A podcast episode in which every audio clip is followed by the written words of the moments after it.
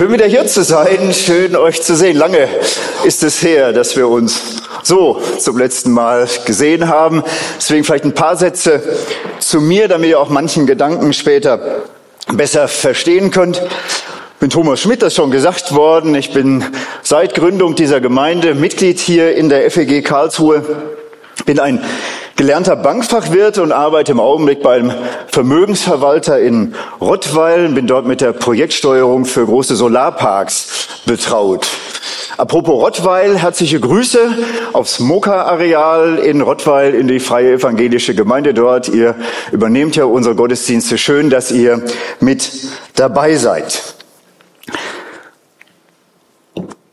Werteorientiertes Leben, Impulse für ein werteorientiertes Leben. So habe ich diesen, äh, das Thema gewählt für den Gottesdienst heute Morgen.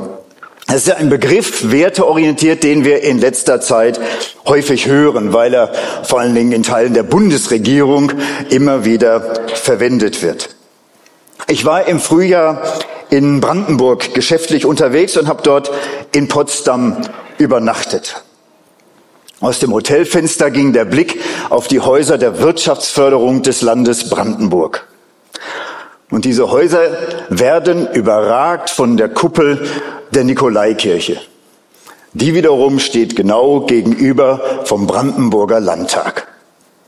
Und für mich war das und ist das bis heute, deswegen habe ich es ja mitgebracht, ein schönes Beispiel dafür, für werteorientiertes Handeln und Leben in Gesellschaft, in Wirtschaft, in Politik, wenn all das überstrahlt wird und sich ausrichtet an Gottes guten Ordnungen, an dem, was Gott sich für diese Welt gedacht hat, dann bin ich davon überzeugt, dann ist das gut, dann tut das gut. Und nachdem ihr alle heute Morgen gekommen seid, habe ich den Eindruck, ihr seid zumindest auch daran interessiert, wie sowas gelingen kann. Wir haben uns in den letzten Wochen, Jonathan Mack hat es ja schon gesagt, intensiv mit dem Propheten Elia beschäftigt. Seine größte Aufgabe war es, seine wichtigste Aufgabe war es, immer wieder den seinerzeit herrschenden König Ahab zu erinnern, lieber König, es macht einen großen Unterschied, ob du irgendwelchen Göttern nachläufst, ob du irgendwelchen Göttern huldigst oder ob du dich an den Ordnungen und Geboten des lebendigen Gottes orientierst.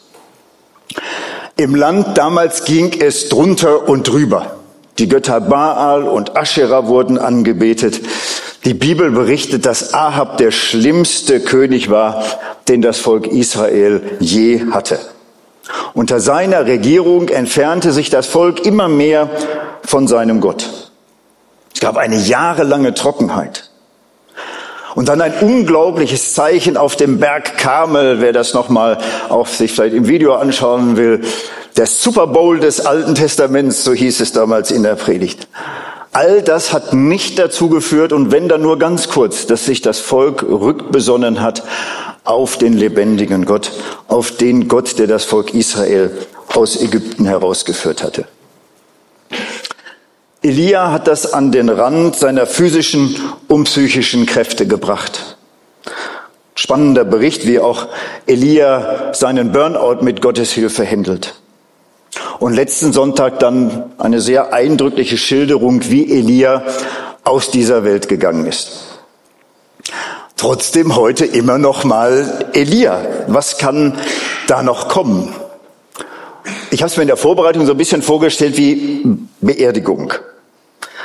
Nachfeier, Leichenschmaus, wie immer ihr das nennen wollt. Man hat also nun endgültig Abschied genommen und sitzt nochmal zusammen. Erinnert sich an persönliche Begegnungen. Was bleibt bei dir hängen aus diesem Leben? Gibt es irgendwie ein bleibendes Vermächtnis, etwas, das wir mitnehmen für unseren Alltag aus diesem Leben, das gerade zu Ende gegangen ist? Heute haben wir eine Begebenheit aus Nabots Weinberg. Die kann uns vielleicht helfen, Gottes Elia mit, äh, Gottes Idee mit Elia noch mal ein bisschen besser zu verstehen und sie kann uns vor allen Dingen zeigen, wo die Gefährdungen für ein werteorientiertes Leben liegen. Schauen wir in den Text. Nabot, ein Bürger aus Jesrael, besaß einen Weinberg in der Stadt Jesrael. Ich habe euch so ein bisschen mal das Land Israel reingemacht und äh, in dem gelben Kreis dann auch so die Ecke, wo sich das abspielt. Also nicht irgendeine Fantasiewelt, sondern wirklich in Israel. Dieser Weinberg lag gleich neben dem Palast Ahabs des Königs von Samaria. Eines Tages sagte Ahab zu Nabot, überlass mir doch deinen Weinberg. Ich möchte mir einen Gemüsegarten anlegen, gleich neben meinem Haus. Ich gebe dir dafür einen besseren Weinberg. Oder, wenn es dir lieber ist, zahle ich dir einen guten Preis dafür. Das klingt nach einem fairen Geschäft. Der König schaut aus dem Fenster, sieht dort einen Weinberg, denkt, wop, der Keller ist voll, ich trinke eh lieber eine andere Lage. Also habe ich mir mit meinen Garten- und Landschaftsplanern Gedanken gemacht, was wir dort anderes anlegen können, um meine Sommerresidenz so zu gestalten, dass ich mich dort wohlfühle. Und so geht er zum Eigentümer des Weinbergs. Persönlich finde ich das überhaupt nichts äh, Anrüchiges. Als ich in Brandenburg war und auch in der ganzen letzten Woche bin ich noch mal viel unterwegs gewesen in Deutschland und habe mit zahlreichen Landwirten und Unternehmern gesprochen, ob wir nicht ihre Grundstücke, ihre Immobilien haben können, um dort PV-Anlagen zu errichten. Also eigentlich erstmal ein ganz normales Geschäft, dass jemand, der eine Idee mit einem Grundstück hat, auf den zugeht, dem es gehört. Ein Angebot, das Nabot so eigentlich nicht ablehnen kann. Ein besserer Weinberg, also eine bessere Lage mit mehr Ertrag oder mit weniger Mühe, im Idealfall mit beidem. Oder eine Entschädigung in Geld. Es hat eine jahrelange Trockenheit gegeben. Der hat gemerkt, was es heißt, wenn nur noch, wenn nur noch Rosinen an der Rebe hängen und keine Trauben. Und wie mühsam das werden kann, wenn man keine Ernteerträge hat. Aber Ahab hat nicht gerechnet mit der Treue von Nabot zu seinem Gott. Nabot antwortete Ahab, der Herr lasse es nicht so weit kommen. Ich werde doch den Erbbesitz nicht hergeben, den ich von meinen Vorfahren geerbt habe. Das Gesetz, das das Volk Israel von Mose bekommen hatte, also Gottes gute Ordnungen, um die es ja geht, besagten, dass Grundbesitz nicht verkauft werden darf, auch gar nicht verkauft werden kann, weil das Land nämlich Gott gehört. Das hat er dem Volk Israel, als sie aus Ägypten kamen, geschenkt und es ihnen zur treuhänderischen Verwaltung übertragen. Nabot gehört das Land nicht, er ist nicht der Eigentümer, er kann über das Eigentum nicht verfügen, also sagt er ab. Da ging Ahab bedrückt und zornig nach Hause. Ihn ärgerte, dass Nabot aus Jesrael zu ihm gesagt hatte, auf keinen Fall werde ich den Erbbesitz hergeben, den ich von meinen Vorfahren geerbt habe. Daheim legte er sich ins Bett, drehte sein Gesicht zur Wand, er verweigerte sogar das Essen. Auch die Obersten sind einfach trotzige Kinder. Diese, diese Absage stürzt Ahab in eine depressive Verstimmung. Er schmollt wie ein kleines Kind.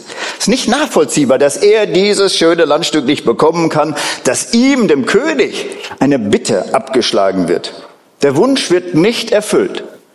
Nicht einmal für Geld und gute Worte. Seine Frau Isabel ging zu ihm hinein und fragte ihn, warum bist du so schlecht gelaunt? Warum willst du nichts essen?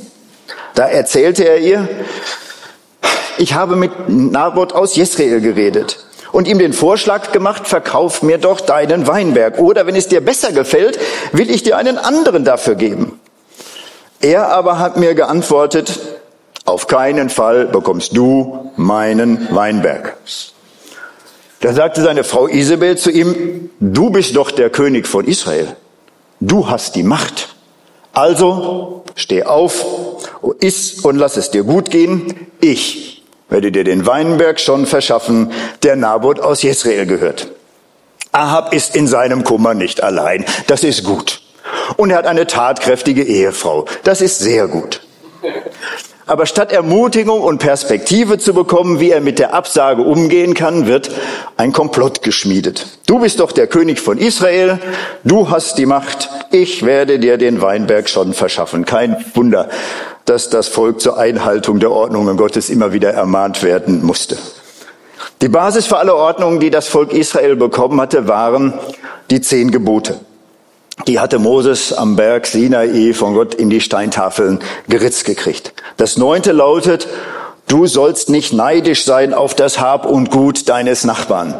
Oder für uns etwas geläufiger, du sollst nicht begehren. Du sollst dir nicht die Wirklichkeit schaffen, die du gern haben möchtest, um das auszuleben, wonach dir der Sinn steht. Für den König hieß das, du sollst nicht so leben, dass dein Volk sagt, die da oben leben nach ihren eigenen Regeln und tun einfach, was ihnen gefällt, ohne Rücksicht auf uns. Das ist ein Thema, das ja auch uns heute noch bewegt. Manch einer hat das Handeln, das Regierungshandeln in der Pandemie so wahrgenommen. Die da oben. Ich habe gesagt, ich möchte Impulse für werteorientiertes Leben ein paar weitergeben anhand des Bibeltextes, anhand ganz konkreter Beispiele.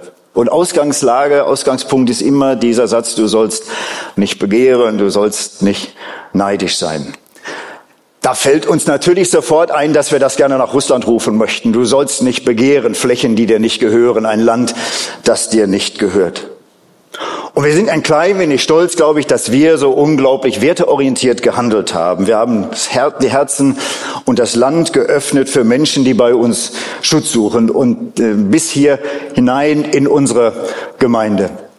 Und wenn ihr hier seid, wir tun das wirklich gerne und ihr seid uns herzlich willkommen und wirklich niemand von uns möchte mit euch tauschen. Werteorientiertes Leben, wie sah das dann in der drohenden Gasmangellage aus? Der Regierung ist es gelungen, ausreichend Gas auf dem Weltmarkt zu organisieren. Das haben die da oben ganz gut gemacht. Wir mussten nicht frieren. Wir haben auch unseren Beitrag geleistet und Energie eingespart. Und wir waren froh, dass genügend Gas da war. Aber es ist ja deswegen, nur weil wir es nicht kalt haben wollten, auf der Welt nicht mehr Gas produziert worden. Das Gas, das wir uns besorgt haben, hat anderen gefehlt. Du sollst nicht begehren. Das Gas, das wir uns besorgt haben, hat Leuten gefehlt, denen das große Not gemacht hat. In Pakistan, in Bangladesch, in Sri Lanka, in Thailand, Länder, die schwer gelitten haben in den letzten Jahren. Pakistan erst eine große Wirtschafts- und Finanzkrise, dann noch eine Flutkatastrophe und dann kein Gas, um Generatoren zu betreiben. Monatelang haben manche dieser Länder kein einziges Angebot bekommen, um sich Gas auf dem Weltmarkt zu kaufen, weil sie die Preise, die sie zahlen konnten, überhaupt nicht wettbewerbsfähig waren. Alles Gas ist zu höheren Preisen nach Europa verkauft worden. Die höchsten Preise davon hat Deutschland gezahlt, so hoch, dass ja selbst im Kreis der EU-Partner gemurrt wurde. Aus dem Kreis der Verantwortlichen hieß es, dazu gibt es keine sinnvolle Alternative zum Aufkauf des Gases auf dem Weltmarkt. Ja, aus einem moralischen Dilemma, so hieß es in einem Gespräch, kommen wir in dieser Situation nicht heraus. Du sollst nicht begehren. Das sei niemandem egal, aber wichtig ist erstmal alles dafür zu tun, dass dieses Gas nach Deutschland kommt. Das waren die da oben, wenn das nicht deinen Werten entspricht, wenn es nicht unseren Werten entspricht, also das müsste man ändern. Kleine Vorausschau. Wir haben nächstes Jahr voraussichtlich am 9. Juni wohl Kommunalwahlen in Baden-Württemberg.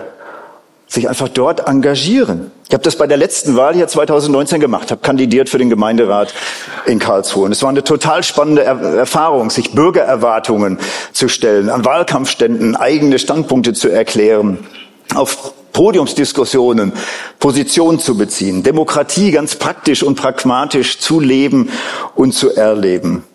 Sich eben nicht zu beschweren über die Herrschenden, sondern zu schauen, wie kann ich denn Teil davon werden, es selber besser zu machen. Kleiner Tipp, insbesondere die kleinen Wählervereinigungen, die hier in Baden-Württemberg bei den Kommunalwahlen ganz wichtige Rolle spielen, sind gerade dabei, ihre Wählerlisten, äh, ihre Kandidatenlisten zusammenzustellen.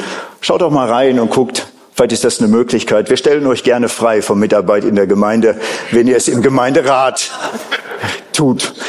Der Ortschaftsrat von, von Neureuth sitzt heute Morgen hier, Rüdiger Löhr. Ist euch das alles noch zu abstrakt? Gibt es Punkte, vielleicht die mehr mit uns zu tun haben? Johann Mack hat es in der Begrüßung schon gesagt, mit, mit dem Bagger. Ich war gestern in München in der Allianz Arena, halt eben mit dem FC Bayern, dass die Gelb-Schwarzen jetzt hier schon auf der Bühne von hinten. Es ist irgendwie, es ist nicht, das Leben ist nicht schön. Jonathan Mack hat es erzählt mit dem Bagger, mit, mit den Kollegen. Wie ist es eigentlich mit uns, wenn wir Immobilien haben? Vermieten wir die zu denselben überzogenen Preisen wie alle anderen? Das ist die Entwicklung der Mietpreise in den letzten gut zehn Jahren in Deutschland. Der enge Mietmarkt gibt es her, die bessere Rendite, ja. Du sollst nicht begehren. Oder vermieten wir noch zu den niedrigen Preisen, die vor 10, 20, 30 Jahren eingeplant waren, um die erwartete Rendite zu erzielen? Oder begehren wir jetzt das, was der Markt gerade hergibt? Wie sieht es überhaupt aus mit Geldanlage? Ihr merkt, der Banker kommt immer wieder durch. Das magische Dreieck der Geldanlage, Sicherheit, Liquidität, Rendite. Wonach begehre ich denn eigentlich? Welche Rolle spielen ethische, ökologische, soziale Kriterien in meiner Geldanlage? Wie kann ich ohne irgendetwas Unrechtes zu begehren, eine gute Rendite erwirtschaften. Wir haben letzte Woche dazu hier in der Gemeinde einen Workshop äh, gehabt. Den kann man auch über unseren YouTube-Kanal verfolgen. Einfach Empfehlung, sich das nochmal anzugucken, wer sich mit dem Thema rumträgt. Thema, das mich beschäftigt, die Babyboomer. Ich bin Jahrgang 1964, der geburtenstärkste Jahrgang, den die Republik je gesehen hat. Und ich bin im Januar geboren. Meine Eltern waren die Trendsetter damals. Wir sind eigentlich alles Leute in unserem Jahrgang, die weniger Kinder als Geschwister haben. Du sollst nicht neidisch sein auf den Nachbarn, auf den Freund, auf den Kollegen, der schon in Vorruhestand gegangen ist. Wie halten wir es damit? Einfach weil wir uns Regeln geschaffen haben, die es uns ermöglichen, frühzeitig auszuscheiden aus dem Arbeitsleben und noch mehr Lasten an die nächste Generation zu übertragen, weil wir nicht bis zum Eintritt ins gesetzliche Rentenalter mit dabei sind als Beitragszahler? Zurück zum Text. Das ist lästig, wenn das so konkret wird. Habe ich ja selber gemerkt bei der Vorbereitung. Wir waren bei Ahab und Isabel. Ne? Ahab lässt sich die Initiative seiner Frau gefallen. Der hält sie nicht zurück unter Hinweis darauf, dass Naboth doch ein starkes Argument gebracht hat. Und dass er als König vielleicht sich auch einfach damit abfinden muss, dass nicht alles machbar ist, was man sich wünscht, selbst wenn man in einer starken Position ist. Isabel schrieb sogleich Briefe im Namen Ahabs und verschloss sie mit dem königlichen Siegel.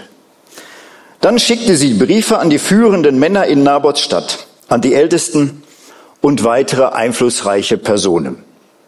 In den Briefen schrieb sie, lasst ein Fasten ausrufen, sorgt dafür, dass vor allem Naboth in der ersten Reihe sitzt. Setzt ihm zwei gewissenlose Männer gegenüber, die sollen als Zeugen gegen ihn aussagen. Du hast Gott und den König verflucht, sollen sie sagen. Dann führt ihn aus der Stadt hinaus und steinigt ihn zu Tode. Ende der Anweisung ein Fasten ausrufen. Das war in Israel eine häufige, eine gute, eine wichtige Übung, um herauszufinden, wer Schuld hat an einer Not. Hier war es die große Trockenheit.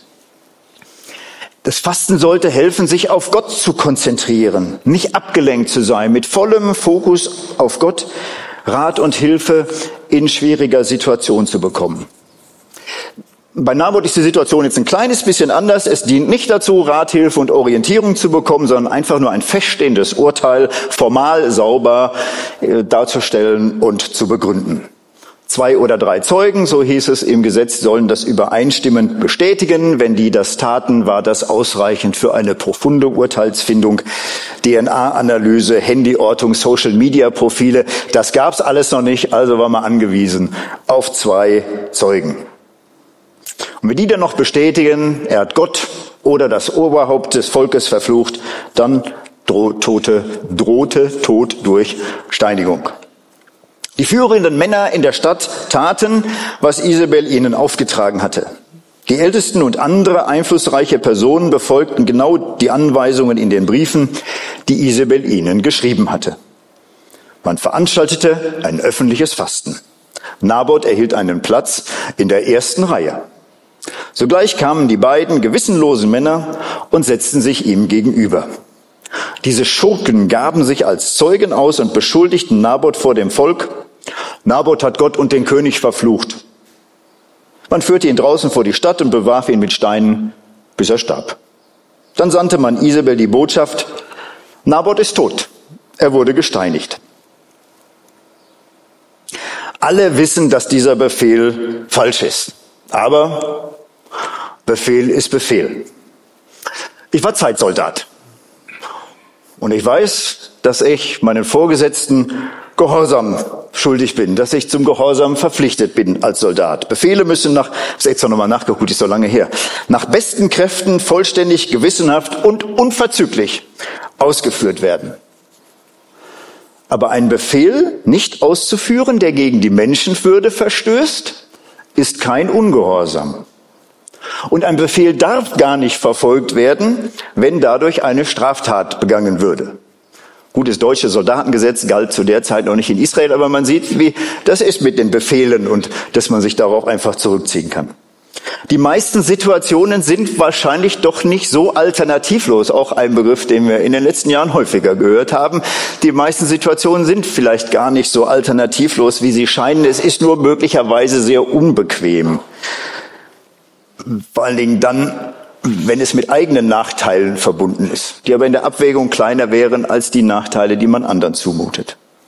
Die führenden Männer der Stadt schweigen. Es gibt einen kurzen Schauprozess, eine Steinigung, kurz einen Justizmord. Als Isabel die Nachricht erreichte, dass Naboth zu Tode gesteinigt worden war, sagte sie zu Ahab, steh auf, Du kannst den Weinberg jetzt haben, den Naboth aus Israel dir nicht verkaufen wollte, denn er lebt nicht mehr, er ist tot. Als Ahab von Naboths Tod erfuhr, stand er auf und ging zu dem Weinberg. Er wollte das Land in Besitz nehmen, das Naboth aus Jezreel gehört hatte. Zwei kurze Ideen zum Verständnis, warum der Ahab jetzt plötzlich doch an den Weinberg kommt. Die eine ist, dass im anderer Stelle im zweiten Königebuch davon gesprochen wird, dass zusammen mit Ahab wohl auch äh, mit äh, Arbeit mit Naboth seine, äh, seine Söhne gesteinigt wurden. Dann gab es keine rechtmäßigen Erben mehr und das ist bei uns heute auch so. Wenn sich kein Erbe findet, fällt das Erbe an den Staat, hier an den König. Oder zweite Idee, weil er Gott gelästert hatte, ne, der Naboth, und deswegen gesteinigt worden war, war er so ehrlos, dass auch die Familie den Besitz nicht behalten durfte und er deswegen wieder an den Land, äh, ans Land, an den König fiel. Nun steht Ahab da im Weinberg und möchte ihn in Besitz nehmen, aber er hat wieder nicht mit dem lebendigen Gott gerechnet, denn der spricht zunächst mal zu Elia, doch das Wort des Herrn kam zu Elia aus Tischbe auf, geh Ahab entgegen, dem König von Israel, der in Samaria regiert. Er hält sich gerade im Weinberg Nabots auf. Er ist dorthin gegangen, um ihn in Besitz zu nehmen. Da sollst du zu ihm sagen, so spricht der Herr. Du hast gemordet. Jetzt willst du dich auch noch bereichern? Und weiter sollst du zu ihm sagen, so spricht der Herr. Wo die Hunde das Blut Nabots geleckt haben, dort sollen sie auch dein Blut lecken. Ahab sagte zu Elia, hast du mich gefunden, mein Feind? Er antwortete, ja, ich habe dich gefunden, denn du selbst hast dich in diese Lage gebracht. Du hast getan, was der Herr verurteilt. Darum lässt er dir sagen, ich bringe großes Unglück über dich. Ich werde mit eisernem Besen auskehren. Denn du hast meinen Zorn herausgefordert und Israel zur Sünde verführt. Elia wird nicht so richtig freundlich begrüßt von Ahab. Der König ist not amused, dass dieser Quälgeist schon wieder bei ihm im Garten steht. Elia kommt ohne Umschweife zur Sache, berichtet ohne jeglichen eigenen Kommentar, was Gott ihm aufgetragen hat. Bis hierher ist das dann noch eine schöne Geschichte. Es ist ein bisschen schwierig, merken wir schon, werteorientiert zu leben in einer komplexen, vielleicht auch immer komplexer werdenden Welt. Und dann überfordert uns diese Komplexität und das macht uns ratlos. Und dann entstehen Entscheidungen und dann geschehen Handlungen, die vorgeblich alternativlos sind. Und wenn man so drauf guckt, wirkt die Geschichte mit Naboth und Ahab etwas moralinsauer, finde ich, so mit erhobenem Zeigefinger. Und vor allen Dingen ist sie ganz weit weg von einem vorgeblich liebenden Gott. Drakonische Strafen, die hier angekündigt werden. Und darum ist es gut, dass die Geschichte hier nicht zu Ende ist. Sie hat noch drei Verse. Als Ahab die Drohung Elias hörte, zerriss er seine Kleider. Er zog sich ein Trauergewand über und fastete. Er schlief sogar darin und lief bedrückt umher. Ahab fällt es plötzlich wie Schuppen von den Augen, was er mit seiner Willhaben-Mentalität angerichtet hat. In seiner Fokussierung auf das, was ihm wichtig ist, hat er völlig aus dem Blick verloren, was anderen wichtig ist, völlig ausgeblendet, was andere brauchen. Beziehungen gestört, nachhaltig zerstört zu Naboth und seiner Familie. Viel bedeutsamer noch die Beziehung zu Gott. Wie gut, dass Ahab einen Elia hat, der ihn darauf aufmerksam macht, was nicht rund läuft in seinem Leben. Und wie wichtig, dass Elia den Mund aufmacht, als er merkt, hier bin ich gefordert, von Gott weiterzugeben. Als Elia den Ahab auf dessen blinden Fleck aufmerksam macht, erkennt der, was schiefgelaufen ist und er tut Buße. An der Stelle habe ich mich gefragt, hat der Ahab überhaupt etwas Strafbares gemacht? Die Isabel hat das Ding geschrieben. Die Isabel hat die Leute aufgehetzt. Und dann stand diese Woche Bericht über den wieder angelaufenen äh, Prozess wegen der Dieselmanipulation bei Audi in der Zeitung. Der ehemalige Vorstandschef hat inzwischen zugegeben, dass er von dem Betrug gewusst und ihn gebilligt hat. Und wie lautet die Anklage nun? Betrug durch Unterlassung. Das ist das, was Elia dem Ahab gerade sagt. Betrug durch Unterlassung. Du hättest deine Frau zurückhalten können. Du hättest anders reagieren können, weil du bist ja der König. Bei Ahab führt diese Buße, die Reue, die Umkehr nicht nur zu einem schnellen, boah, sorry, ey, das war wirklich nicht gut, es tut mir jetzt echt leid, ähm, ich bin der König. Also ich schreibe einen Scheck, ich richte einen Fonds ein für die Witwe und wer noch dazugehört, dass es denen jetzt wirklich wenigstens wirtschaftlich gut geht, nachdem sie dann keinen Mann, keine Söhne, keinen Versorger mehr haben. Also das bringe ich wieder in Ordnung. Ahab geht im wahrsten Sinne des Wortes in Sack und Asche. Und Gott sieht das. Da kam das Wort des Herrn zu Elia aus Tischbe. Hast du gesehen, wie Ahab sich vor mir gebeugt hat? Weil er sich vor mir gebeugt hat, will ich das Unglück nicht schon jetzt kommen lassen. Gott sieht, dass die Reue ernst gemeint ist und Gott ist gnädig. So zu unserer Nachfeier. Was bleibt von Elia? Zum einen sein unermüdliches Erinnern daran, dass der Gott, der Himmel und Erde gemacht hat, der das Volk Israel aus Ägypten geführt hat, wohl durchdachte Ideen hat für das Zusammenleben der Menschen. Und dass es am besten ist, das Miteinander an diesen Regeln auszurichten. In Politik, in Wirtschaft, in Gesellschaft. Und das Zweite, was bleibt, dieser immer müde Hinweis, dass Gott vergibt dass Gottes Ordnungen zu übertreten nicht dauerhaft dazu führt, dass wir getrennt sein müssen von Gott. Gott hat kein Interesse daran, zu strafen und zu vernichten. Wenn wir uns nochmal an den Berg Kabel, an diesen Super Bowl erinnern, der ähm, Elia errichtet einen Altar, er legt ein Opfertier darauf, das Tier wird gewässert, dass wirklich nichts mehr möglich ist mit ihm. Es wird ein breiter Graben drumherum gezogen und mit viel Wasser gefüllt. Und dann kommt Feuer vom Himmel und das Feuer verzehrt den Altar, das Tier, das Wasser und den Wassergraben. Und wir wissen, dass Feuer, das so kommt wie eine Walze durch, durch alles frisst. Waldbrände sind die ersten schon wieder im Fernsehen. Und dieses Feuer, das vom Himmel kommt und sichtbar als Zeichen Gottes kommt, bleibt dort stehen. Es geht nicht weiter. Es wird so deutlich, dass kein Interesse an der Zerstörung hat. Mich hat das erinnert an ein altes, an einen alten Text, den Johann Sebastian Bach mal vertont hat.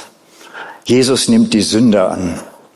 Saget doch dies Trostwort allen, finde den Begriff so schön in Zeiten von Hassrede, von Hate Speech, wo wir uns viel Schlimmes an den Hals wünschen, ein Trostwort. Und dieses Trostwort gilt allen, welche von der rechten Bahn auf verkehrten Weg verfallen. Hier ist, was sie retten kann. Jesus nimmt die Sünder an. Und Jesus nimmt die Sünder nicht einfach nur an und sagt, kommt her und bleibt bei mir, sondern Sünde, die vor Gott bekannt wird, die ist wirklich vergeben. Dann ist sie weg und wir können frei und unbelastet leben und Gott unter die Augen treten. Jesus nimmt die Sünde an. Er ist für unsere Schuld gestorben am Kreuz. Wir haben heute Morgen zwei ganz praktische Hilfen. Wenn jemand da ist, der Impuls hat mir jetzt tatsächlich einen Impuls gegeben und ich merke, es gibt Dinge, die in meiner Beziehung zu Gott irgendwie geklärt werden, besprochen werden müssen. Das eine ist, wir wollen nach dem Gottesdienst noch, oder nicht nach, nach der Predigt, im Gottesdienst, Abendmahl miteinander feiern, mit allen Sinnen uns daran erinnern, dass Jesus für unsere Schuld gestorben ist und dass wir mit dem, was uns bewegt, beschäftigt zu Gott kommen können, dass das, dass er uns persönlich nahe kommt. Und wir haben hier im Gottesdienst immer schon das Angebot von Gebet und Segen. Wir machen das Angebot heute nicht erst nach dem Gottesdienst, sondern auch während des Abendmahls. Es sind zwei Leute da im Saal. Geht einfach zu ihnen hin, wenn ihr was zu besprechen habt, wenn ihr einen Elia braucht, der mit äh, euch redet, wenn ihr jemanden braucht, euch Vergebung zuspricht. Und wenn ihr jetzt alleine zu Hause sitzt und denkst, ja, jetzt bräuchte ich auch einen, wie komme ich damit klar? Gebet und Segen at feg-karlsruhe.de ist nicht live besetzt, aber wenn du dich dorthin wendest, völlig anonym, das bekommt nur das Seelsorgeteam zu lesen. Es meldet sich jemand bei dir und hilft dir mit den Fragen, die dich umtreiben, klarzukommen. Was uns von Gott trennt, wird durch Jesus aufgehoben. Und wenn du das erleben möchtest, dann komm einfach her und sprich es aus, kläre es in der Stille mit Gott und sei dankbar, dass wir mit Brot und Wein uns daran erinnern dürfen, was Jesus für uns getan hat. Vor dir lege ich alles hin, was mich quält und was ich bin, was den Frieden von mir nimmt. Alles gebe ich dir, Herr. Das Lied singen wir miteinander.